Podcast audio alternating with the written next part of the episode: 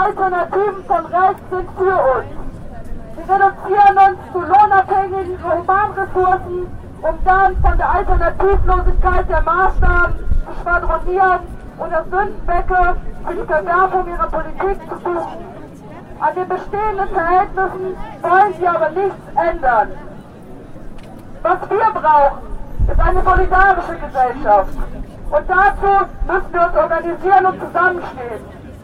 Die neue Leiharbeiterin ist dann nicht die Konkurrentin um den eigenen Job, sondern eine Leidensgenossin, mit der man gemeinsam für dasselbe Ziel kämpft. Der Geflüchtete ist dann nicht eine weitere Person, die angeblich dem Sozialstaat auf der Tasche liegt, sondern ein Mensch, der genauso mit den Entbehrungen eben dieses Sozialstaats zu kämpfen hat, wie jeder von uns. Haben ein gemeinsames Interesse und wir dürfen uns nicht spalten lassen.